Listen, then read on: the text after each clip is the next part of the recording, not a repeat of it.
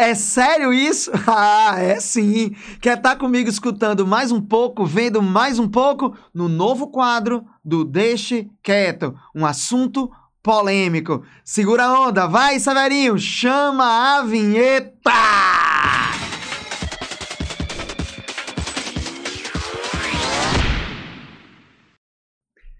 Monarque é nazista?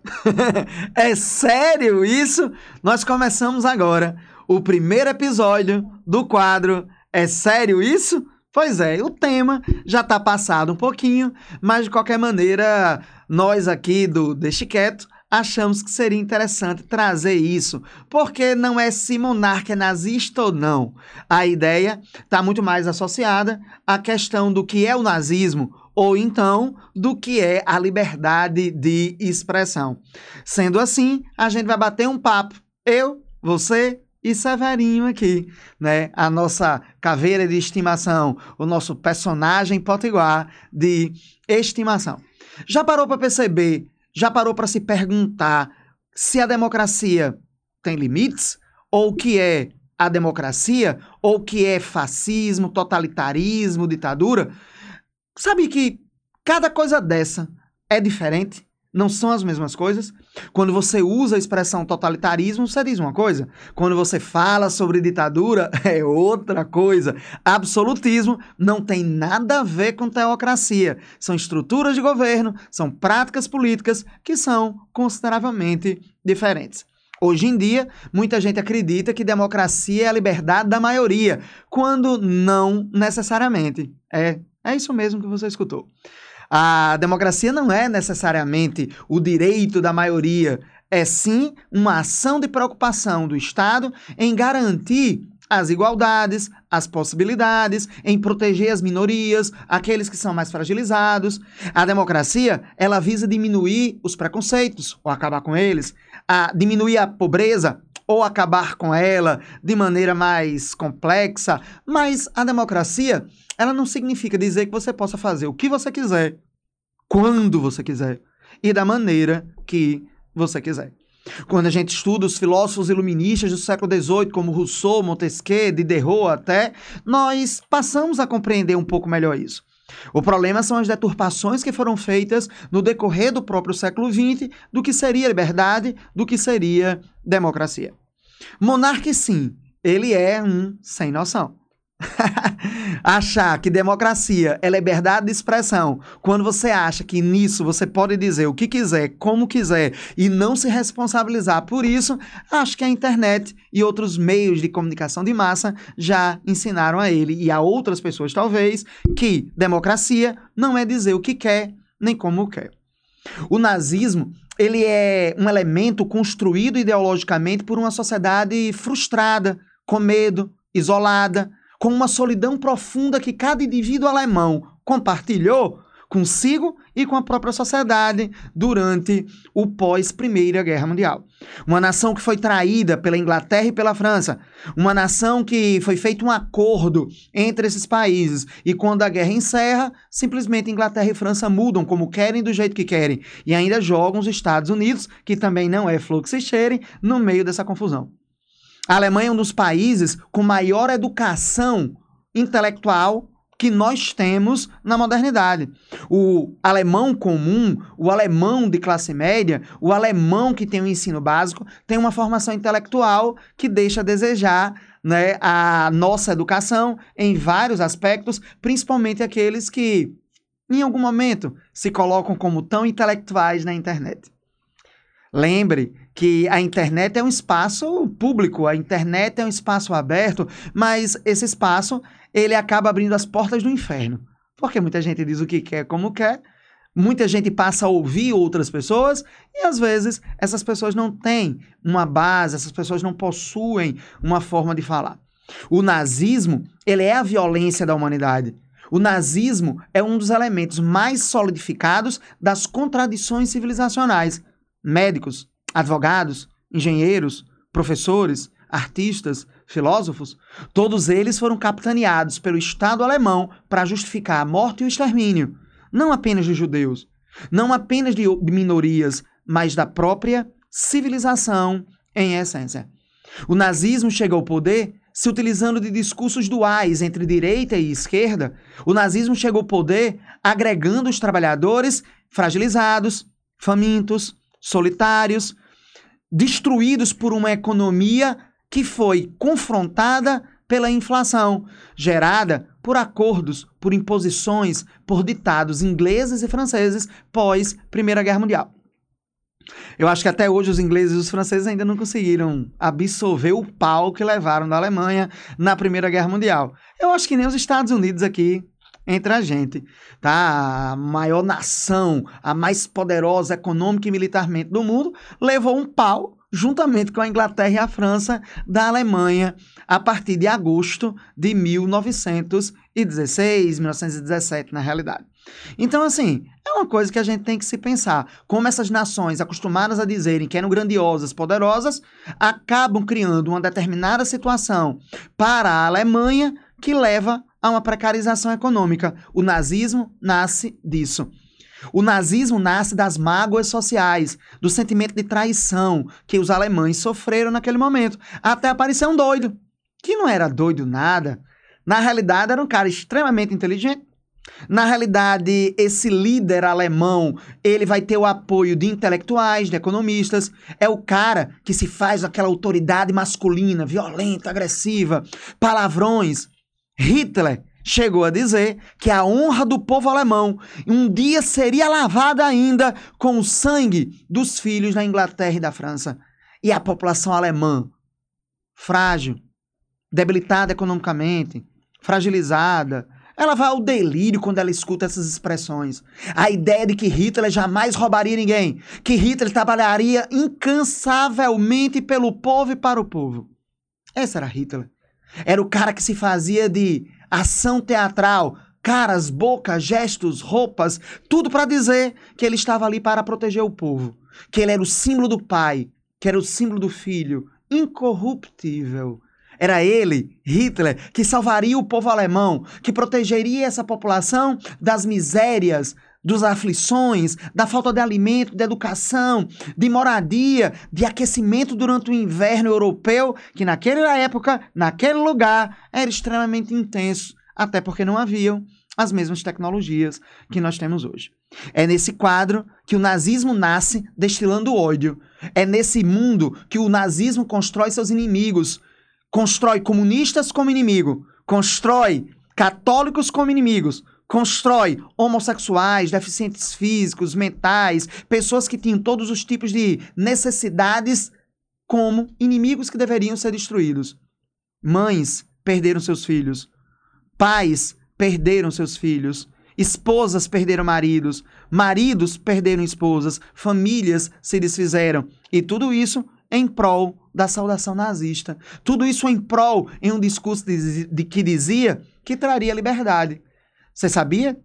O nazismo colocava que traria liberdade para o povo alemão, que traria democracia, que afastaria o perigo do comunismo stalinista que devastava a Europa, a família, a propriedade, a ética e as condutas.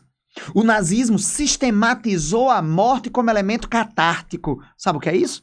É, sabe assim, todos nós temos raivas, todos nós temos desejos internos.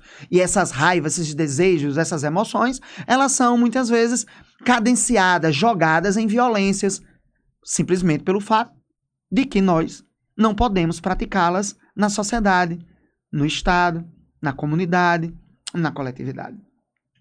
E aí nós criamos, a própria civilização criou formas de você matar, exterminar, aniquilar. Um filme de terror que você assiste está muito associado a isso. É um descarrego de emoções, de sensações. Você quer sentir medo para sentir que está vivo. Olha aí os problemas da nossa modernidade, os problemas do desenvolvimento de uma tecnologia específica da Revolução Industrial e de uma forma de pensar do iluminismo lá do século XVIII. Pois é, é isso mesmo. Os nossos corpos sentem mas o Estado deixa a gente, não, não permite que a gente sinta.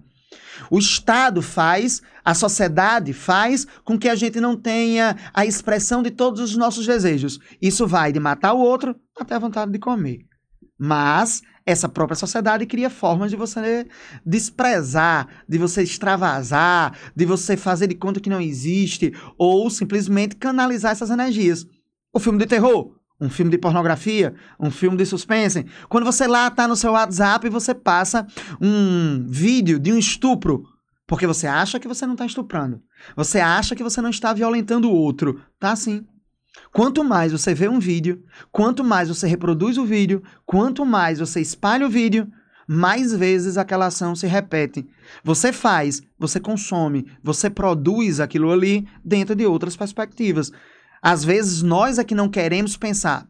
Às vezes nós é que não queremos sentir isso. Nós não queremos fazer uma reflexão porque toda reflexão leva a uma dor. Toda reflexão leva a uma perturbação. Toda reflexão leva a um deslocamento dos indivíduos. E isso gera dor, sofrimento. Você tem que se reconstruir toda hora. É por isso que é mais fácil você culpar o outro. É por isso que é mais fácil você agredir do que você olhar para si e dizer: errei, não deveria ter feito isso.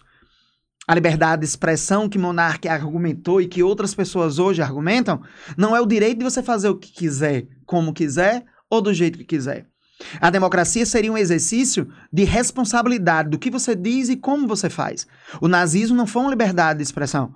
Se for assim, vamos todos nos reunir aqui e votar para matar monarca, já que nós somos a maioria, nós queremos isso e nós estamos dizendo que ele prejudica a sociedade, prejudica a coletividade. Você já imaginou como isso pode servir de discurso para uma série de indivíduos, instituições, grupos políticos que querem chegar ao poder? Pense um pouco sobre isso, reflita sobre isso.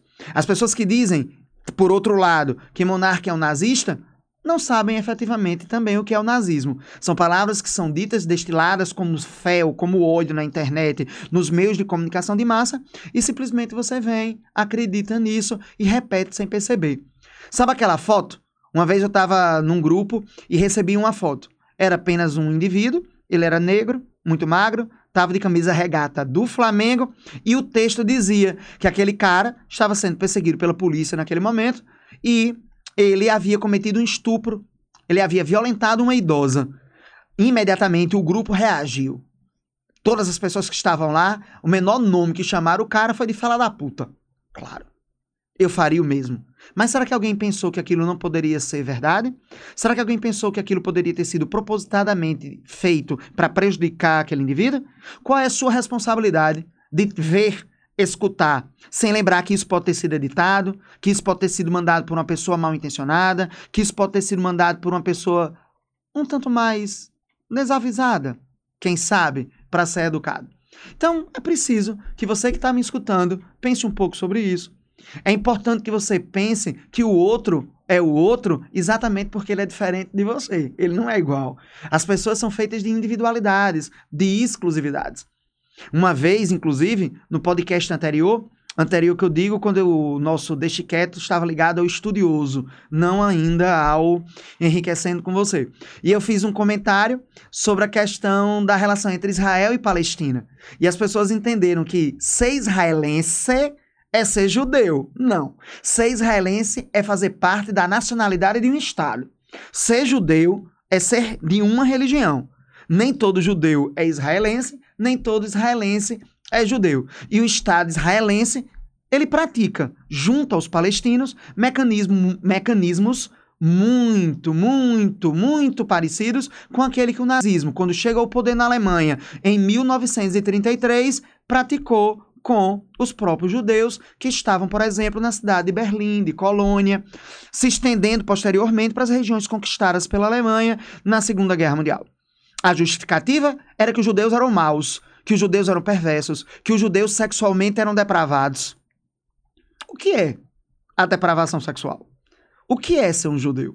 O que é ser um heterossexual, um homossexual?